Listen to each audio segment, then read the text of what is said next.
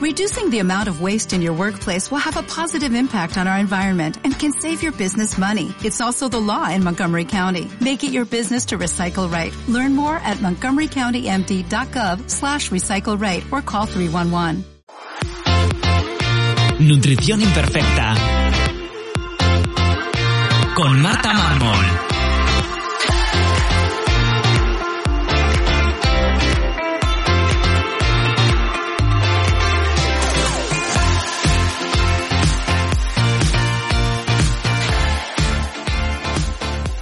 Bienvenidos a Nutrición Imperfecta, un lugar para aprender a cuidarte y empezar a ver la nutrición como una aliada que te ayudará a encontrarte mejor y a volver a disfrutar de la comida como antes. Creo que la salud tiene que ser integrativa, donde la alimentación y la salud intestinal tienen un papel fundamental en tu bienestar físico y emocional. Por eso en este podcast hablaremos de cómo mejorar tu salud yendo siempre a la raíz del problema, sin parches que solo camuflan tus síntomas. Si quieres que te acompañe personalmente para mejorar tu salud, puedes escribirme en martamarmol.com o apuntarte a mi newsletter donde recibirás consejos y trucos para tu día a día. Bienvenidos a Nutrición Imperfecta. Hoy tengo conmigo a Ramón Celada, que bueno, es una persona que me da muchísima envidia, como estábamos hablando ahora, porque siempre nos da sus verdes días en Instagram en un espacio maravilloso y hoy pues tengo la suerte de hablar con él eh, aquí en el podcast. Así que nada, bienvenido Ramón, muchísimas gracias. Muchas gracias a ti, Marta.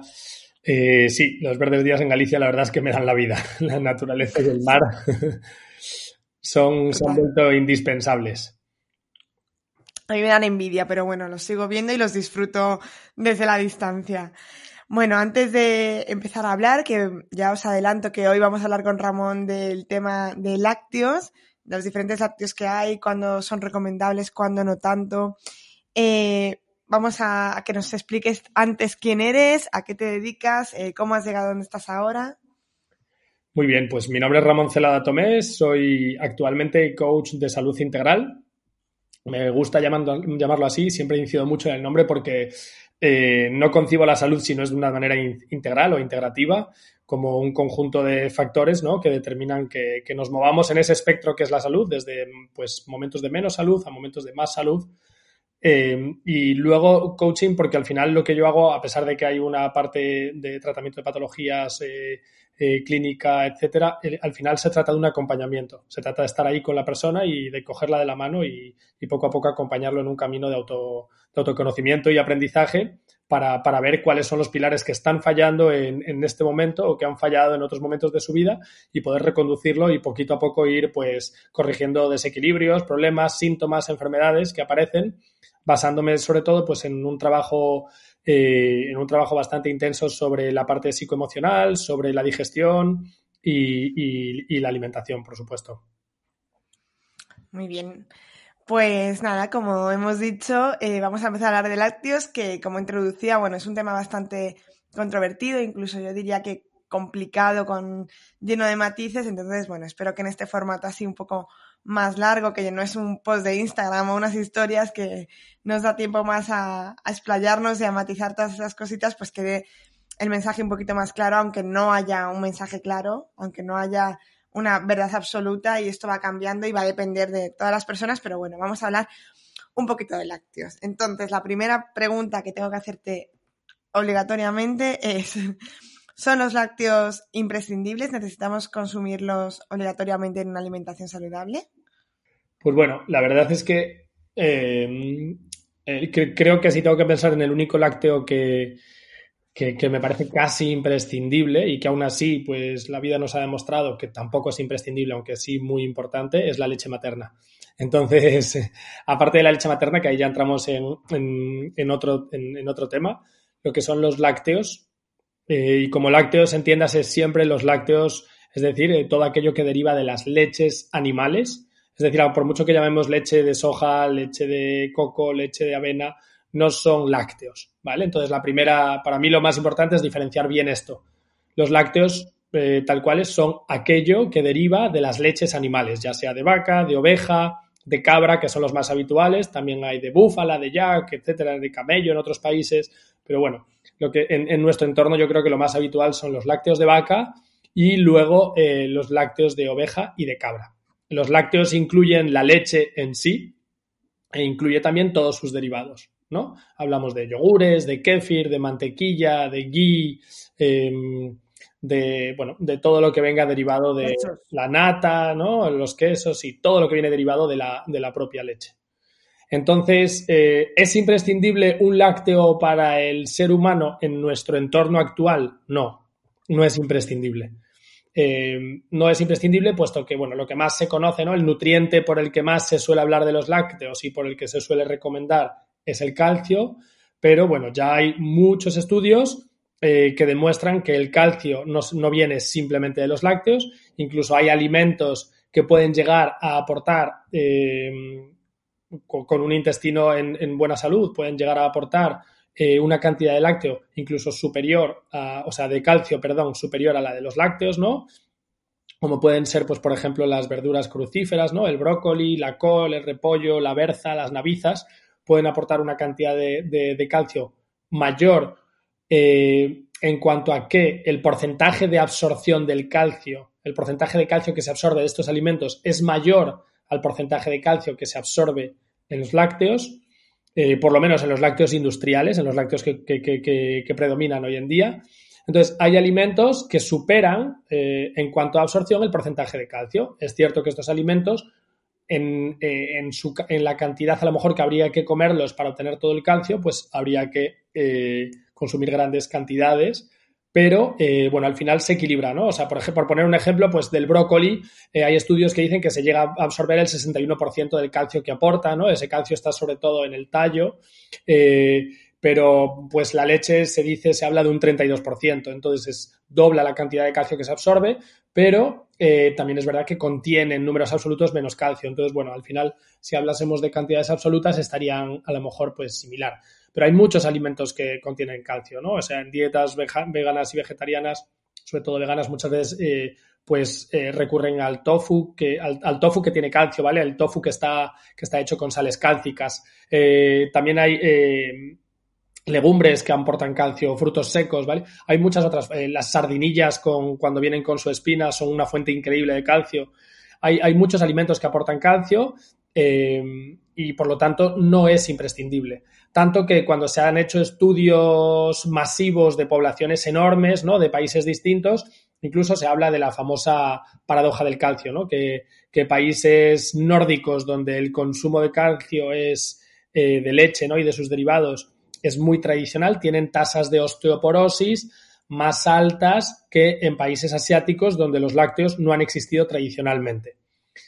Eh, bueno, entonces, eh, eso, por resumir un poquito, ¿son imprescindibles? No.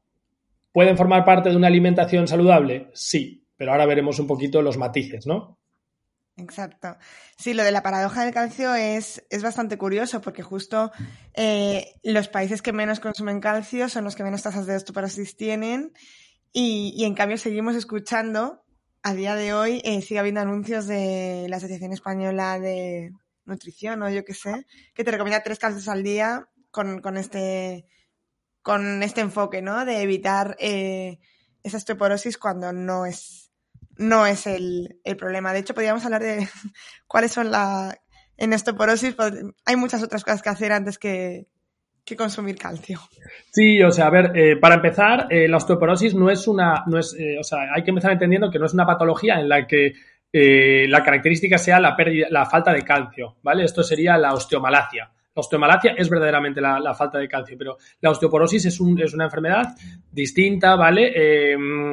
Eh, eh, donde es un signo más de envejecimiento, ¿no? Donde el hueso pierde densidad y el, el, remodelado del óseo se enlentece, lo que puede provocar, pues, una mayor, un mayor riesgo de fracturas, ¿no?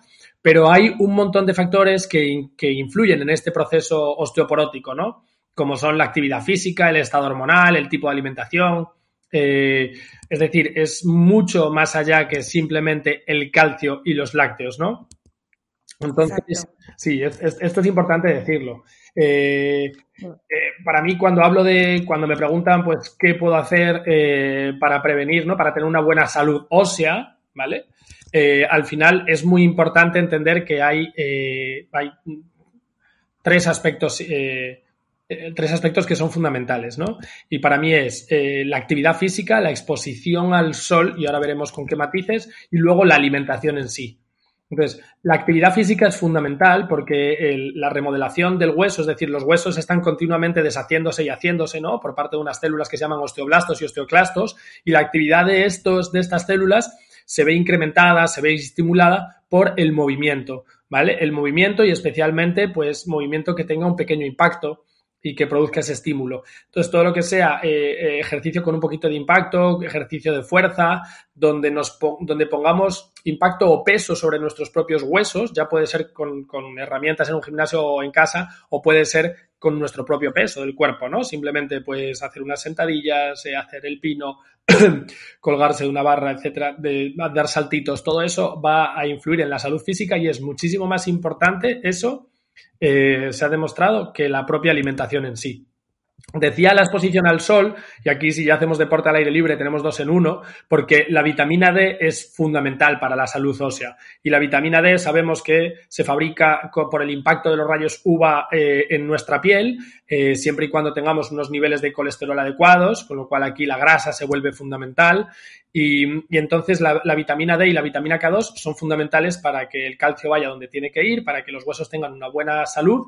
Y la vitamina D3 sabemos que hoy en día sí es la verdadera pandemia y es eh, hay unos niveles eh, donde, bueno, los niveles saludables se sabe que a partir de 60 nanogramos por decilitro empezamos a ver verdadera salud. Con lo cual, todo lo que esté por debajo de eso, o sea, y ya si está por debajo de 30, que verdaderamente es el umbral que se utiliza en la medicina actualmente, estamos en grave riesgo no solo de problemas óseos, sino de problemas que tengan que ver con toda nuestra inmunidad.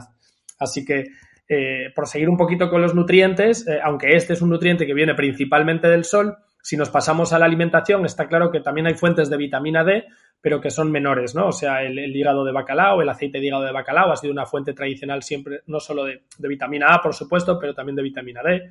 Las setas, eh, los huevos, ciertos lácteos, eh, pescado graso, pero al final son cantidades mínimas que no son necesarias para que tengamos unos buenos niveles de vitamina D y hoy en día sí o sí para mí sí o sí, de, por lo menos la mitad del año, seis meses al año, necesitamos suplementación, supervisando siempre esos niveles en analíticas, pero se vuelve totalmente necesaria.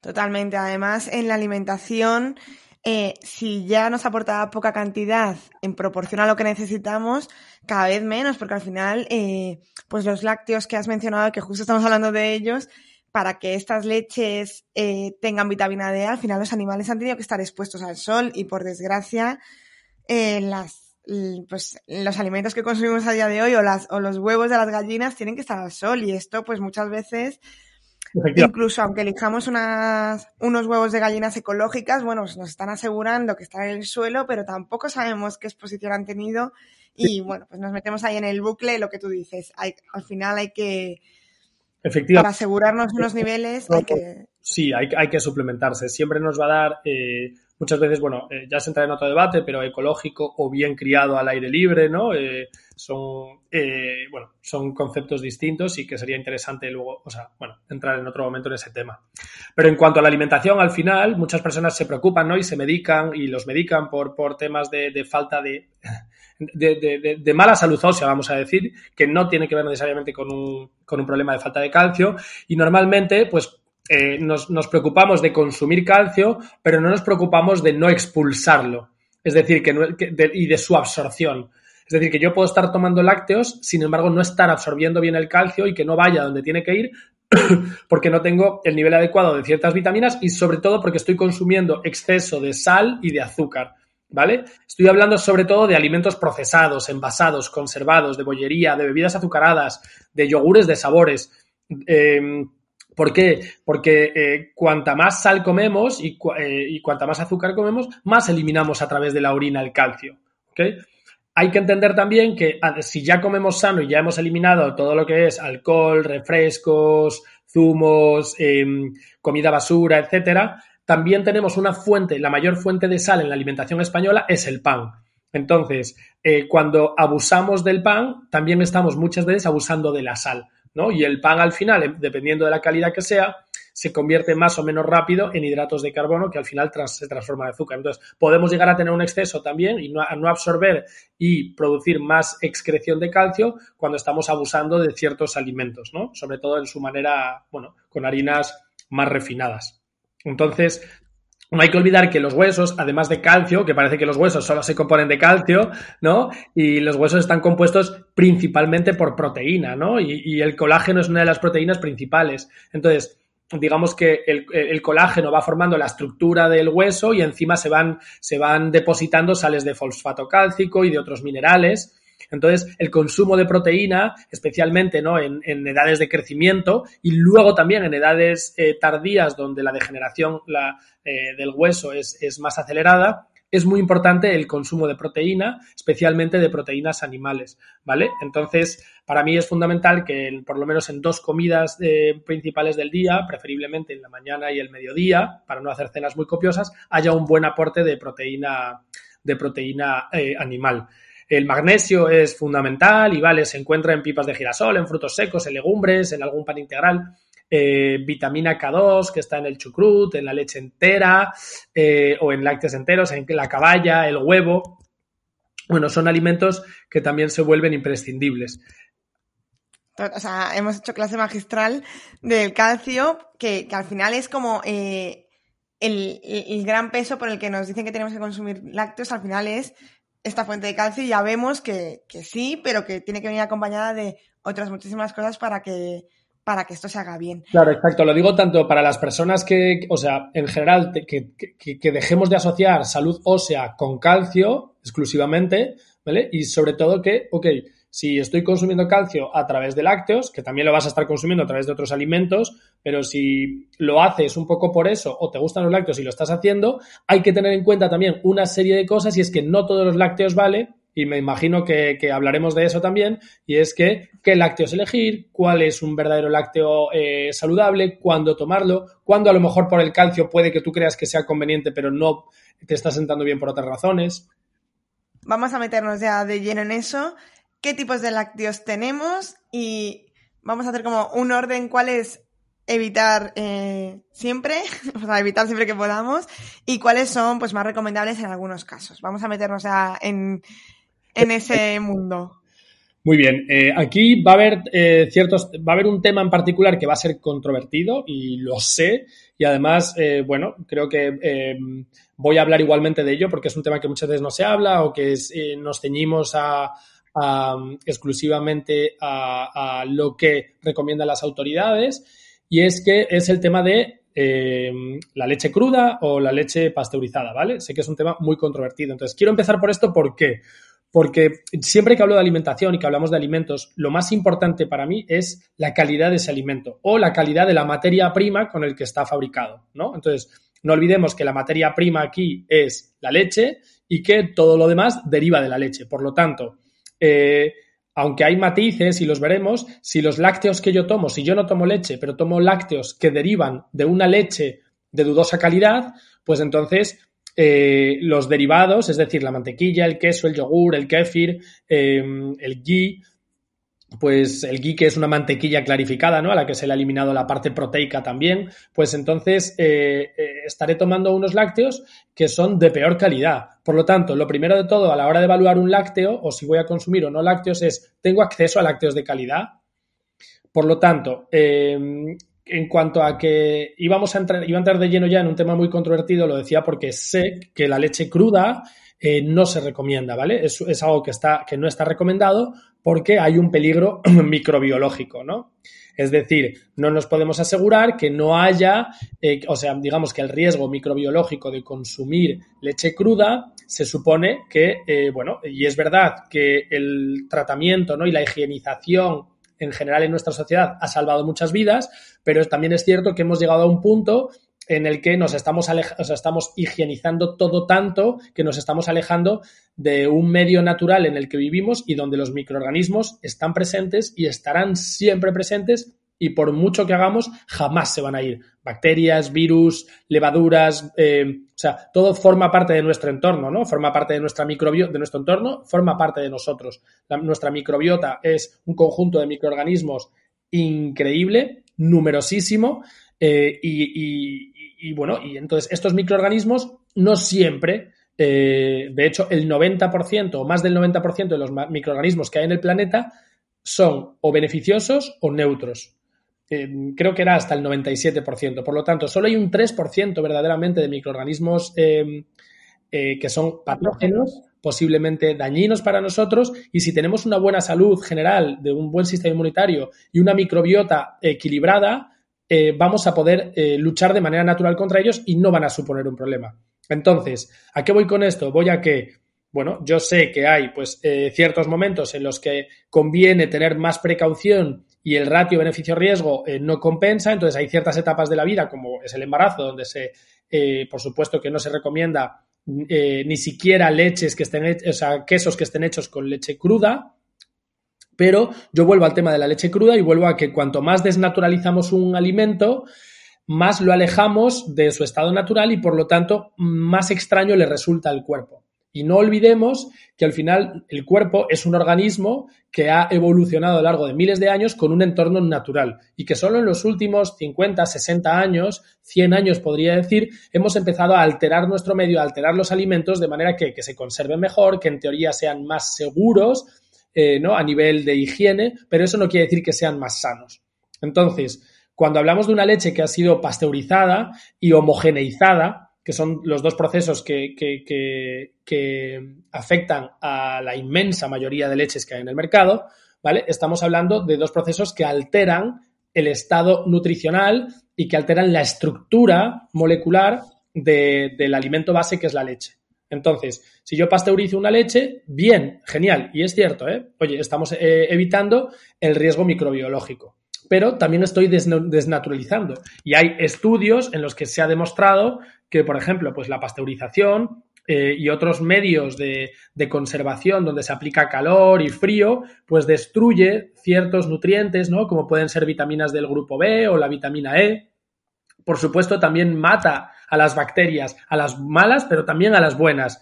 Y hay ciertas bacterias, como por ejemplo el Lactobacillus acidophilus, que es una bacteria que ayuda a producir la enzima lactasa una enzima que luego nos va a ayudar a digerir la leche, porque bueno, ya hablaremos de eso y es que muchas personas eh, con el paso de los años perdemos actividad de esa enzima y nos volvemos, entre comillas, intolerantes a la lactosa, ¿no? Que es ese azúcar naturalmente presente en los lácteos.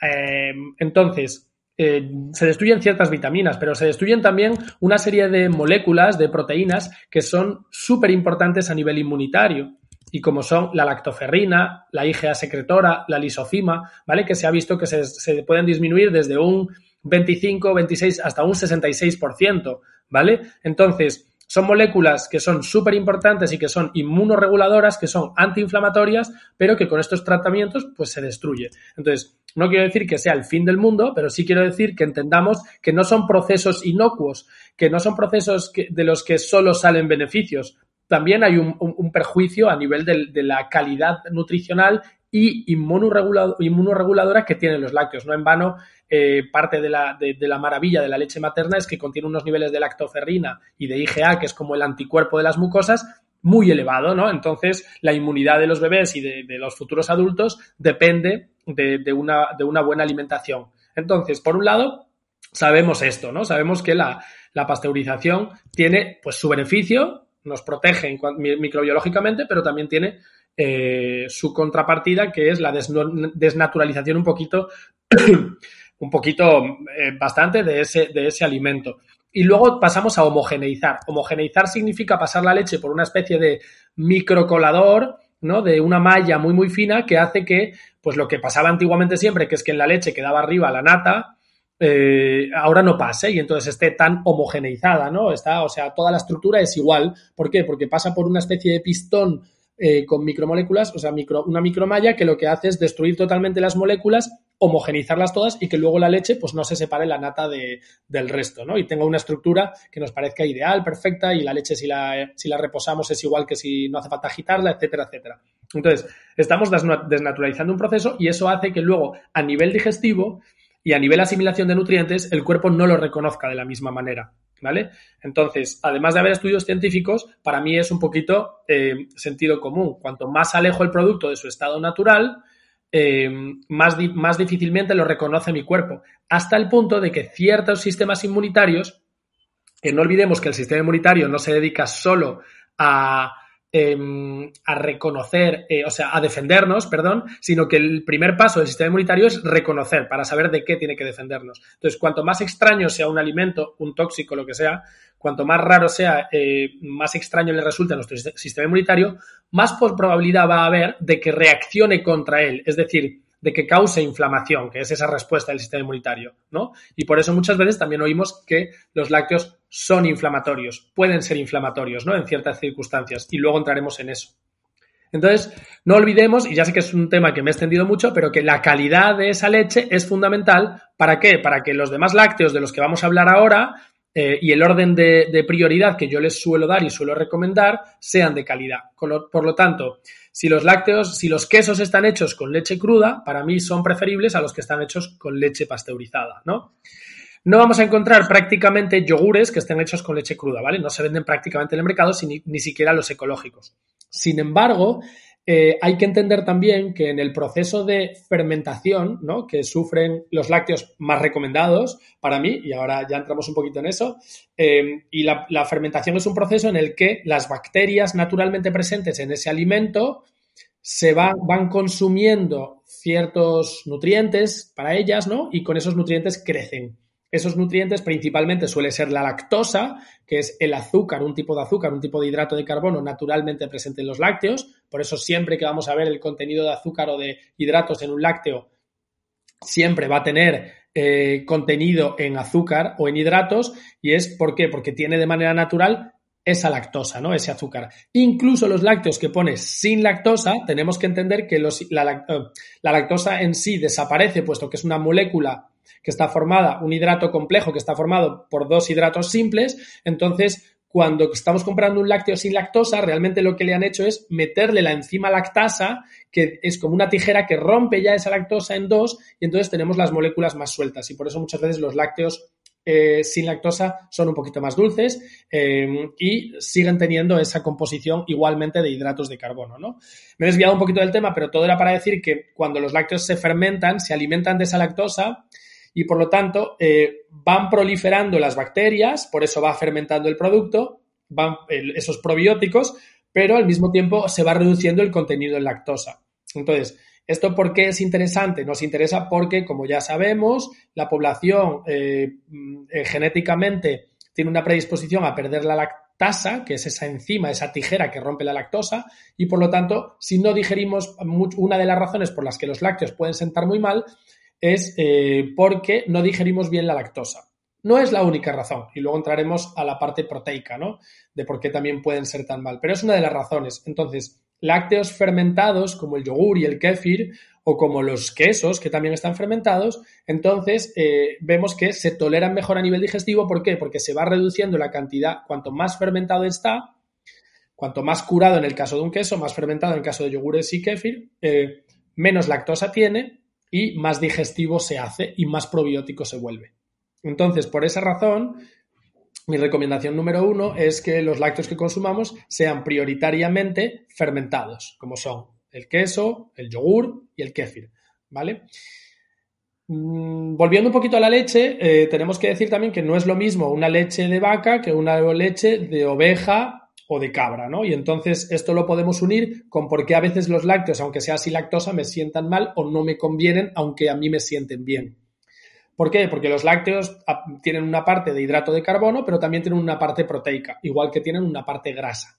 Aprovecho para decir que siempre, siempre, siempre, siempre los lácteos para mí son recomendables si son enteros, es decir, nunca desnatados, nunca light, nunca semidesnatados, puesto que lo que nos interesa es que, bueno, una serie de grasas y de ácidos grasos y de vitaminas que se absorben con grasa y que cuando retiramos la grasa perdemos no solo eso, la capacidad, o sea, perdemos esos nutrientes y la capacidad de absorberlos, como es la vitamina D, la vitamina E, pero también eh, la vitamina K, pero también eh, el, ácido butírico, el ácido linolénico conjugado, que se ha visto que tiene muchos beneficios para la salud. Además, ya está más que desmontado el mito de que la grasa saturada y especialmente la de los lácteos tiene problemas a nivel cardiovascular. Se ha visto que no. En, revisiones sistemáticas y, meta, y metaanálisis, que son los estudios científicos que revisan un montón de estudios científicos, se ha visto que no hay asociación entre consumo de lácteos enteros y eh, problemas cardiovasculares, metabólicos, diabetes, etcétera, ¿vale? En cuanto a la grasa en sí. Pero como hablábamos, entonces si yo consumo, ya, estoy dando pistas de que el consumo para mí de un lácteo ideal es que sea entero, con toda su grasa, y que sea preferiblemente fermentado en cuanto a prioridad y frecuencia. ¿Qué tipo de lácteo? Eh, vaca, oveja o cabra, que son los más habituales, aunque búfala también hay, porque la verdadera mozzarella está hecha con leche de búfala. Pues la prioridad número uno yo diría es que sean, eh, que evitemos la vaca, ¿vale? Eh, o que la reduzcamos al mínimo posible. ¿Por qué? Porque tiene un tipo de proteína, ¿vale? Este, eh, hablemos de que la, leche tiene la lactosa por un lado, la grasa por otro y luego tiene la proteína. En la parte proteica tiene dos proteínas principales, el suero y la caseína. ¿Vale? El suero es el liquidito que se forma ¿no? cuando hacemos los quesos y que luego se, bueno, la industria la utiliza para, hacer proteínas de suero, ¿no? En polvo, etcétera, que es un alimento también que puede ser muy saludable. es, algo que está entre camino, a medio camino entre alimento y suplemento y que puede ser muy recomendable también. El suero por un lado y luego por otro lado el resto y la inmensa mayoría de la proteína de los lácteos es caseína. La caseína puede ser de, es de diferentes tipos y hay una en particular, la más abundante, que es la beta-caseína. Es la más abundante en los lácteos animales, pero la menos abundante en la leche materna. Entonces, ya ahí nos da una pista de que la composición de las leches animales y la materna no es la misma y hay diferencias. Entonces, cuando eh, esta beta, caseína, que se llama así, ¿no? La proteína, puede ser de, dos tipos, A1 o A2, ¿vale? Ahora ya se empieza a hablar eh, un, poquito más de esto porque ya empieza a haber en supermercados convencionales leches y derivados de, eh, de vacas que tienen la proteína tipo A2, ¿vale? Hablemos de esto. La mayoría de vacas de todo el mundo eh, tienen una proteína tipo A1 y por eso se suele decir que es más inflamatoria. ¿Por qué? Porque la proteína humana es de tipo A2, la proteína de la leche materna es de tipo A2, igual que la de oveja, igual que la de cabra, igual que la de búfala y ciertas razas de vacas. Aquí en Galicia tenemos la suerte y poco a poco irá llegando a toda España de que tenemos marcas como Deleite o Calecoy que eh, están hechas no solo con animales bien alimentados y bien criados, sino con razas seleccionadas para que solo produzcan, ¿no? Para que genéticamente, de manera natural, hayan producido solo leche tipo A2, que por lo tanto estaríamos hablando de una leche igual a la de eh, a nivel proteico, ¿no? Eh, menos inflamatoria, como la de oveja, la de cabra y la de búfala. Entonces, elijamos siempre preferiblemente o estas marcas o leches que vengan de ovejas y de cabras y de búfalas, porque será menos inflamatoria. ¿A qué me refiero con que puede ser inflamatoria? A que esa proteína, esa, esa lo que se llama beta-caseína, eh, se ha visto en estudios científicos y en mucha experiencia clínica, pero hay muchos estudios científicos que lo demuestran y que podremos poner en las notas si quieres, y es que esta leche, esta proteína, muchas veces no es bien digerida y cuando no es bien digerida, puede llegar a atravesar el intestino, ¿no? Eh, en forma de. la proteína cuando se digiere se deshace en forma de péptidos y esos péptidos luego en aminoácidos, ¿no? Son como los ladrillos. Entonces, esos péptidos, hay unos en particular que se llama beta, eh, que cuando son digeridos se convierte en beta-casomorfina, ¿no? Beta-casomorfina 7. Eh, no estoy. Y esa beta-casomorfina 7 son esos péptidos sin digerir, ¿no? Que cuando hay un exceso de permeabilidad intestinal, que es algo que es bastante habitual hoy en día. Eh, entonces, esos péptidos, esas moléculas atraviesan la pared intestinal y provocan una reacción del sistema inmunitario, ¿no? Y inducen la liberación de, histamina. Eh, entonces, bueno, con todo lo que eso eh, puede producir a nivel de, de, secreción de moco, de reacciones más alérgicas, y por eso hay personas que notan a lo mejor que si dejan los lácteos durante una temporada, ven como sus síntomas alérgicos, asmas, mucosidades, catarros, bronquitis, pueden llegar a mejorar, ¿no? Entonces, a veces no se dan cuenta de que hay esta relación hasta que no los han dejado durante una buena temporada. Entonces, tenemos eso por un lado, pero también sabemos que esta beta-casomorfina 7 es un componente opiáceo y entonces de ahí su posible relación con ciertas enfermedades, incluso a nivel eh, neurodegenerativo o del neurodesarrollo, como puede ser el autismo, ¿vale? Después no vamos a entrar mucho en este tema, pero está relacionado también con problemas de acné, de diabetes, de asma, como decía, ¿no? Esa producción de moco etcétera, etcétera. Entonces, es verdad que, que, hay un informe bastante extenso de la Autoridad Europea para la Seguridad Alimentaria donde dice que, que estas relaciones no tienen fundamento, ¿no? Que hay prueba eh, de, esta, de lo que sucede esto en adultos sanos, que la leche A1 y enfermedad cardiovascular, pues el estudio fue hecho en conejos, o que la asociación con diabetes tipo 1 es estadística y no se puede extrapolar. Pero también es cierto que hay estudios donde se ha visto que esta relación está, eh, está, está, demostrada en bebés con apnea o en bebés que recibieron bebé, eh, de leche de vaca maternizada.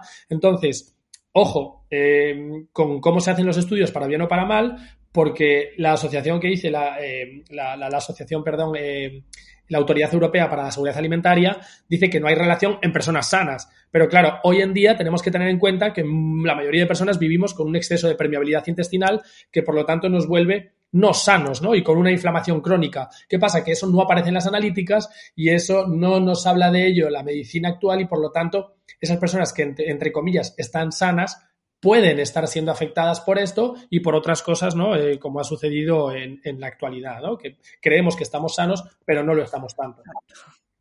Sí. Vale, o sea que resumiendo en los tres pilares de los lácteos, eh, si nos fijamos en, en, cuanto a los azúcares que tiene la leche de forma natural, que es la lactosa, vamos a elegir siempre unos alimentos fermentados en que esa cantidad se haya reducido.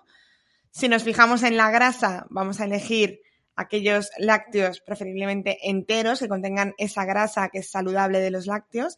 Y aquí me, me gustaría contar, porque me parece muy curioso, que, que la nata es eh, el subproducto más rentable que tiene la industria alimentaria, porque claro, nos han metido a todos que tenemos que tomar leche desnatada sí o sí, y ellos cogen la nata, la venden aparte y la leche cuesta lo mismo. Entonces, bueno, es...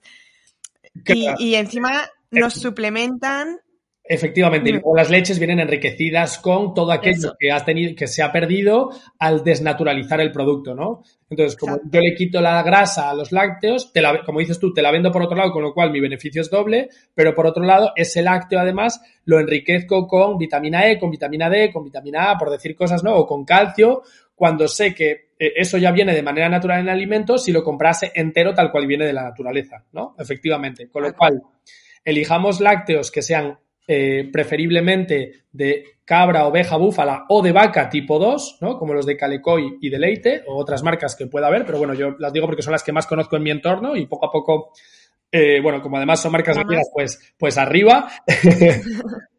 y luego que sean, eh, que sean enteros, que sean naturales, por supuesto, que sean lácteos no endulzados, no, no, educara, no, no, endulzados de manera eh, ya de base por la industria, que nosotros queramos endulzar luego con un poquito de miel, pues bueno, o, o con fruta, pues, pues eso ya es otro tema.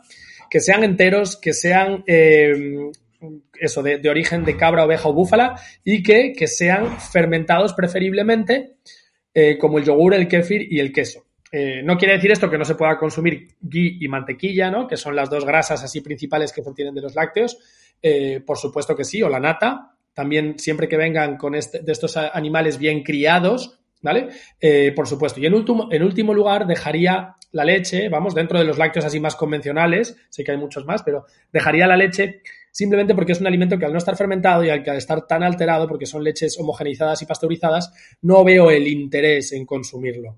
¿Vale? Puesto que eh, la cantidad de calcio y de nutrientes eh, se, se multiplica con la fermentación, ¿vale? Porque la fermentación no hace solo que sea más digerible el alimento, sino que también potencia ciertas vitaminas y minerales. Con lo cual, eh, tenemos beneficios por todas partes. Eh, y mantequilla es cierto que va a ser más complicado encontrarlos de oveja, de cabra, de búfala o de proteína 2, poquito a poco, pero bueno, si ya lo hacemos con los fermentados, pues ya estamos consumiendo por lo menos menos cantidad. Vale. ¿En qué casos crees que es recomendable eh, una retirada de, lácteos por completo?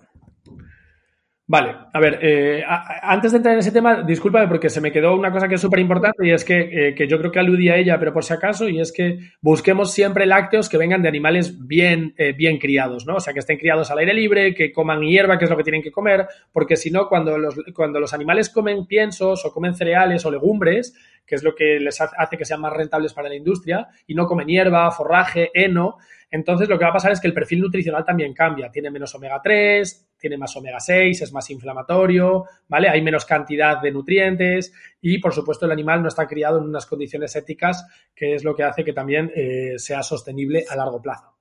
En cuanto a la pregunta que me has hecho de en qué casos eh, eh, yo personalmente, basado también en ciencia y en mi experiencia clínica, recomendaría eliminar totalmente los lácteos, pues desde luego, por lo menos como prueba, en procesos, o sea, cuando hay autoinmunidad, ¿vale? Vamos a empezar por casos a, lo mejor más fuertes. Cuando hay enfermedades autoinmunitarias, eh, como puede ser un hipotiroidismo, como puede ser eh, incluso una celiaquía, ¿vale? Que la asociamos al gluten, pero sigue siendo una enfermedad autoinmunitaria, eh, como puede ser la, artritis reumatoide, como puede ser la psoriasis, ¿vale? Por hablar de algunas de las más famosas, la diabetes tipo 1, que es una enfermedad también autoinmunitaria ahí no olvidemos de que hay un sistema inmunitario que está atacando a nuestro propio cuerpo por confusión, por, X razones, ¿no?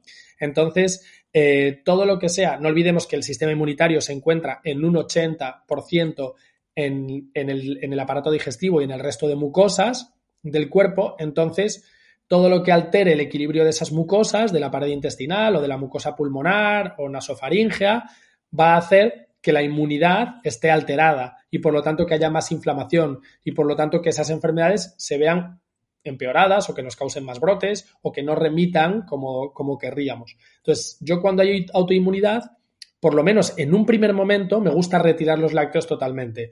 Luego, cuando ya vamos sanando el intestino de la persona, cuando vamos dándole, aportando nutrientes para que el sistema inmunitario tenga todo lo que necesita, vamos equilibrando otros factores, ¿no? Como el ejercicio, la actividad física, el sueño, el estrés, etcétera, podemos reintroducir, empezando pues por esa calidad, por, pues, por las prioridades que hemos hablado antes, ¿no? Lácteos de oveja, de cabra, de proteína 2, de vaca, etcétera, etcétera.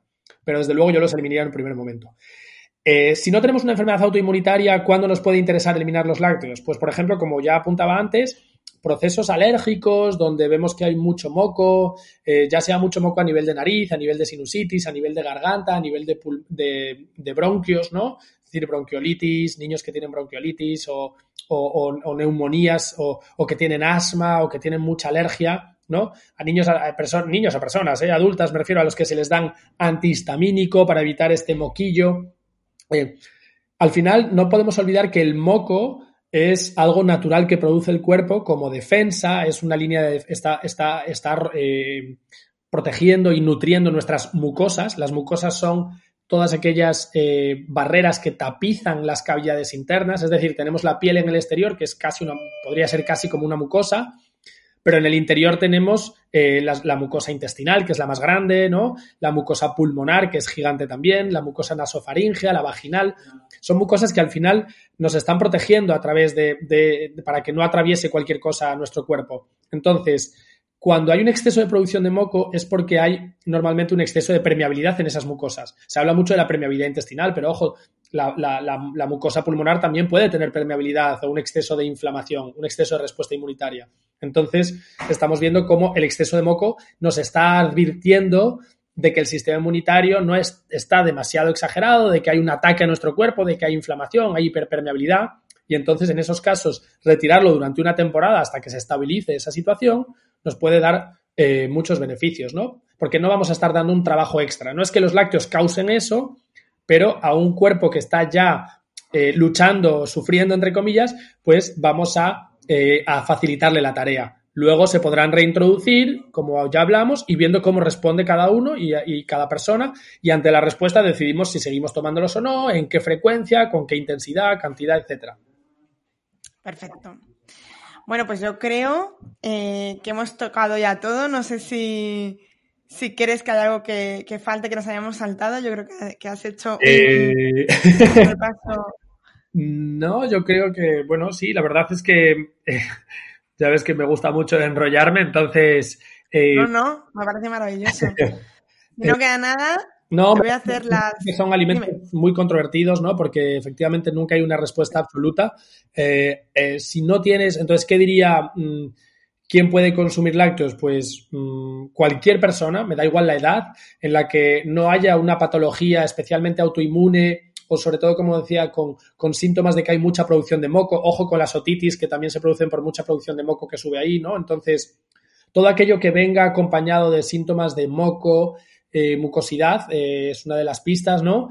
Pero también eh, esas enfermedades autoinmunitarias. Y bueno, no dejemos de hablar de, otras patologías como puede ser la resistencia a la insulina, ¿vale? Que eso sería un tema ya más largo, pero es esa situación en la que el cuerpo está, ya no tolera también los hidratos. ¿Por qué? Porque, bueno, se sabe que sobre todo la leche, no tanto los demás lácteos, puede producir una respuesta pues de exceso de insulina en el cuerpo. No siempre sucede, ¿vale? Eh, bueno, por una serie de intervención de otras hormonas, pero puede ser el caso. Entonces, oye, eh, estudiémoslo y veamos si es interesante. En personas con, con problemas de acné también se ha visto que hay mucha relación, ¿no? Entonces, veamos un poquito eh, que, que, bueno, estos son un poco las, las alertas donde yo diría, oye, pues fijémonos si tenemos esa problemática, eh, si, pues, oye, pruebo a retirarlo durante cuatro, seis, ocho semanas y veo qué sucede durante esas semanas y veo qué sucede después al reintroducirlo.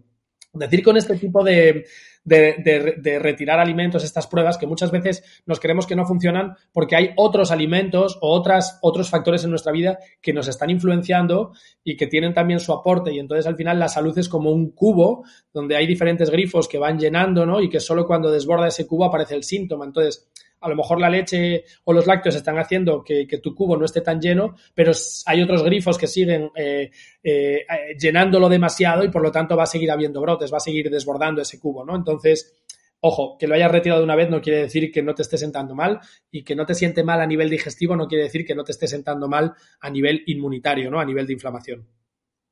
Claro, porque hay cosas que no notamos, pero como hemos empezado diciendo que no era eh, algo, eh, no, no, lo necesitábamos en alimentación, no era algo esencial, pues bien acompañado, bien guiado y, si tenemos cualquier patología ante la duda, se puede hacer lo que tú dices, la prueba de retirar, ver cómo nos encontramos, ver si hay mejoras o no, que, que muchas veces pues intentamos basar todo en ciencia, en estudios y muchas veces esto está limitado y luego está la experiencia clínica que, que por suerte siempre va un poquito más adelantada y, y en este caso pues sobre estos temas hay mucha más experiencia clínica que, muchas veces estudios, pero bueno, es lo necesario. La, gente que lo quiera eliminar y, piense que no sabe cómo, eh, cómo va a obtener calcio, que ya digo que no es un problema, que es que si hacen ejercicio y no abusan de ultraprocesados, de azúcar y de sal y tienen niveles de vitamina D eh, suficientes, no va a haber problema, pero si alguna persona sigue con dudas, que sepa que eso, que que un buen plato de crucíferas de brócoli, de naviza, de kale, de berza, de col, de, eh, ya nos aporta, ¿vale? una buena cantidad, más o menos 100 gramos, ¿no? O sea, de, estas verduras ya nos aporta lo mismo, el mismo, la misma cantidad de calcio que un vaso de leche, que una o dos cucharadas de soperas de semillas de sésamo tostadas, ¿vale? O de tahini con semillas de que seas tostado, esto es importante, ligeramente, también aporta lo mismo de calcio que un vaso de leche, que mm, eh, un buen plato de legumbres eh, o acompañado a lo mejor con, con, un majado tradicional que se hace con almendras, pues también nos aporta una cantidad de, de, calcio interesante. Dos, tres sardinillas de lata eh, o otros pescados pequeñitos que tomamos con su espina equivale también a, ese vaso de leche en cuanto a calcio, ¿no? Eh, incluso una bebida vegetal que, que, tenga, esté enriquecida con calcio. Un 100 eh, gramos, 100, 150 gramos de tofu hecho con sales cálcicas, ¿no? pues todo esto son, son buenos aportes de calcio. Así que se puede hacer la prueba y no tener miedo, a pesar de que no es el calcio lo más importante, pero bueno, que demos estos datos para que, para que la gente que quiera probar se vaya sin miedo. Exacto. Pues ya para terminar te voy a hacer las tres preguntas que hago a todos mis invitados y para conocerte un poco más y bueno, y por curiosidad. ¿Cuál fue tu detonante o qué fue aquella cosa que te hizo a ti cambiar tu alimentación, tus hábitos, darte cuenta que, bueno, pues que tu estilo de vida tenía importancia? Vale, pues eh, fue verdaderamente fue la, el querer estar bien. Es decir, hubo un momento en mi vida en el que por circunstancias, eh, diversas circunstancias, ¿no? Tanto laborales como personales, sobre todo psicoemocionales, me di cuenta de que no estaba bien eh, y de que aunque tenía pues eh, mucho dinero, un trabajo estupendo, porque no me he dedicado siempre a esto, ¿no? En su día pues yo soy de formación traductor-intérprete, luego me dediqué a la moda durante mucho tiempo, trabajé en multinacionales, viví en el extranjero con un, sueldos muy buenos en ciudades y barrios como muy guays, pero pues eso está claro que yo creo que la mayoría sabemos, aunque no lo apliquemos, que no nos da la felicidad ni el bienestar, ¿no?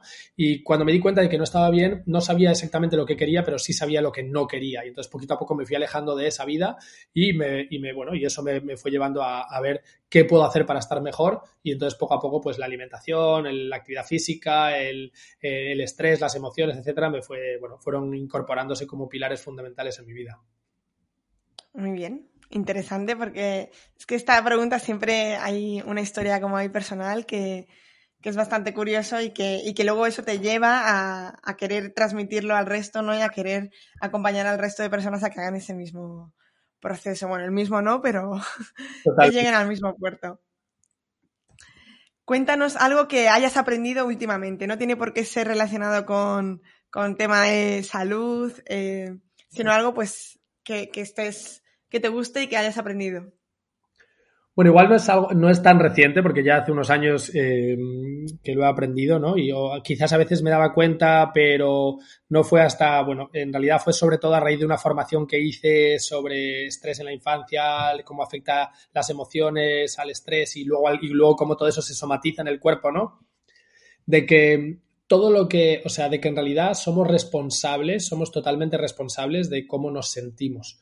¿No? y, de, y de cómo actuamos. Es decir, que cuando muchas veces pensamos en si estuviera tal persona a mi lado yo no estaría así o si tuviera esto más dinero pues no me pasaría esto o, o, si no me hubiera pasado esto no estaría así, etcétera, o si esa persona no me dijera tal cosa yo no, no habría dicho eso otro, etcétera, etcétera. Parece que siempre, siempre estamos poniendo el foco en el exterior en vez de en nosotros, ¿no? Entonces, más que eh, eso nos sitúa en una situación de víctimas, eh, sin quererlo, ¿no? Y entonces, desde esa situación de víctima, el problema es que como nosotros no tenemos, somos la víctima, es decir, nos sucede algo que no podemos evitar, pues por lo tanto no lo podemos cambiar. Entonces, va más sobre, desde una óptica positiva, va más a, oye, va más hacia no te estoy diciendo que, dejes de hacerlo porque es una actitud que es de víctima, eh, que es de víctima, etcétera, sino que tienes tú la fuerza y la, o sea, en ti está el poder de solucionarlo. Y si algo de lo que te dicen te sienta mal, ten en cuenta que hay algo en tu cabecita y en tu corazón que están diciendo que, a lo mejor te, identificas con eso, o que hay parte de verdad, o que tú te crees que hay parte de verdad. Entonces, bueno, eso, que miremos siempre hacia adentro y dejemos de mirar tanto hacia afuera. Muy bien. Y ya por último, que nos recomiendes a algún profesional de la salud que, te guste y que, pues, para poder conocer cada vez a, a más profesionales que aportan.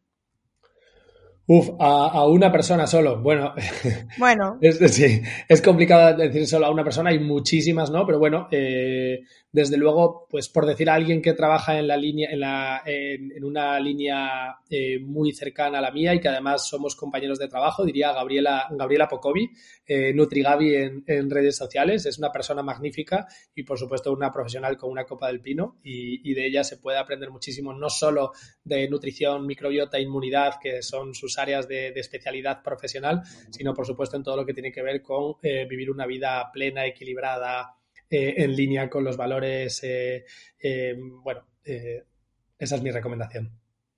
Vale, perfecto. Además, me, encanta Gaby, así que estamos de acuerdo. Y ya para finalizar, ahora sí que del todo, cuéntanos dónde podemos encontrarte, tu página web, tu Instagram, tus redes sociales.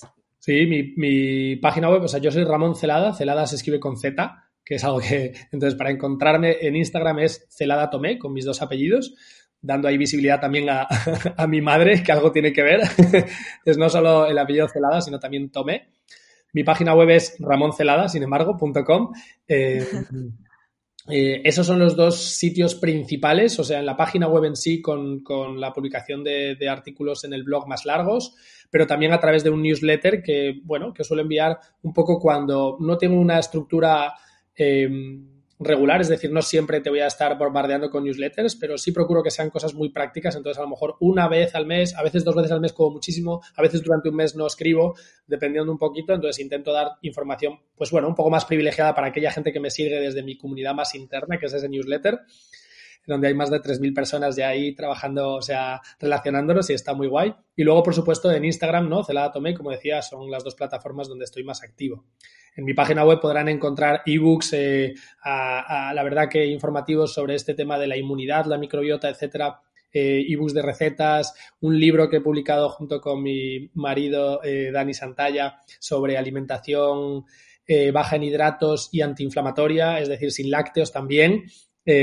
Aunque como dijimos no siempre son inflamatorios, pero en este caso, como las alimentaciones bajas en hidratos muchas veces se basan en, en, digamos que las compensan con mucho lácteo, pues era la intención de dar esa alternativa, ¿no? ¿Cómo puedo comer más bajo en hidratos y sin embargo sin lácteos? Entonces ahí está ese libro que tiene una guía sobre la alimentación antiinflamatoria, etcétera, y que se puede comprar en, mi página web. Qué bien, bueno, dejaré todo esto bien anotado en las notas del programa en martamarmol.com para que, bueno, para que podáis acceder a golpe de clic a todas estas cosas que nos has dejado, ¿vale? Fenomenal.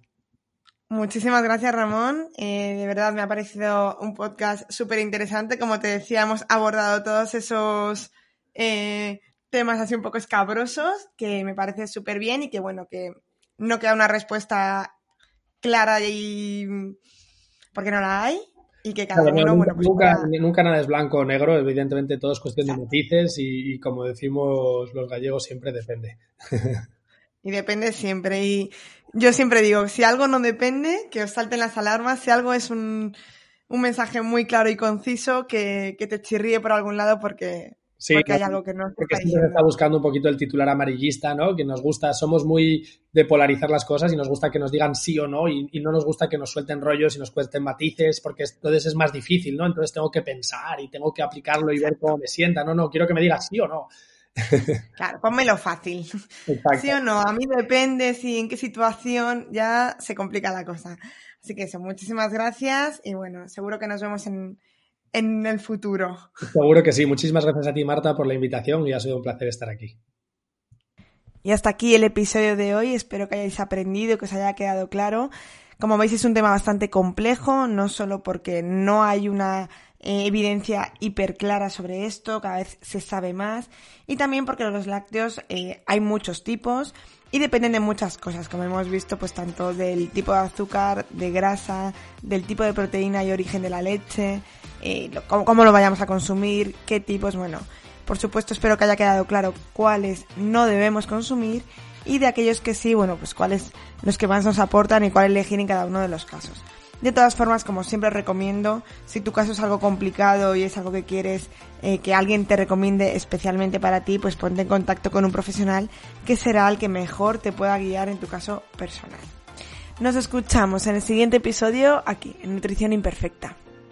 As a new Western Union customer, you can enjoy a $0 transfer fee on your first international online money transfer. Send money to your family and friends back home the fast, easy, and reliable way. Visit westernunion.com or download our app today to get started, and your first transfer fee is on us. FX gains apply, not available for credit cards and transfers to Cuba. Services offered by Western Union Financial Services Inc. and MLS 906983 or Western Union International Services LLC and MLS 906985.